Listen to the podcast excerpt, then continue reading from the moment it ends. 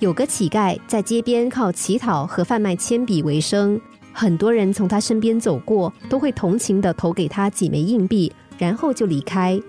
所以他的铅笔其实无所谓卖或不卖，没有人真正关心，连他自己也不关心自己的铅笔到底卖了多少。有一天，一个富商从路边经过，看到可怜的乞丐，同样顺手投给了乞丐几枚硬币。富商正要转身离去，忽然又停了下来，退回几步到乞丐面前说：“我付了钱，还没有拿走我的铅笔。我们都是商人。”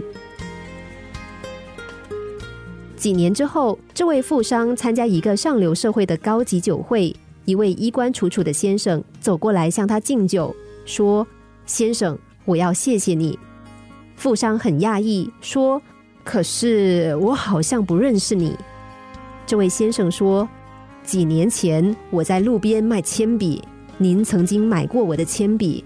所有的人都觉得我是一个乞丐，但是只有你告诉我，我们都是商人。所以我要感谢你，是你鼓励了我。”一个在路边靠卖铅笔乞讨的人，有人定义他是乞丐，有人定位他是商人。其中的关键不是别人，而在于他自己。如果他就认为自己是一个乞丐，也许他就会甘于每天收取路人投过来的硬币，以此为生。但是他给自己定位是一位商人，不管自己当时卖的是多么廉价的铅笔，最终他会像个商人一样去经营自己的事业和人生，成就不一样的自己。不是所有人都很清楚自己的定位。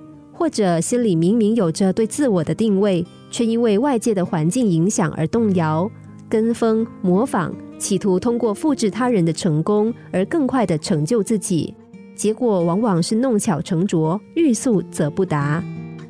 东施效颦，往往会迷失自我；而坚守自我，找到自己的位置，却可以打造出一个属于自己的舞台。坚守自我是要认清自己的能量。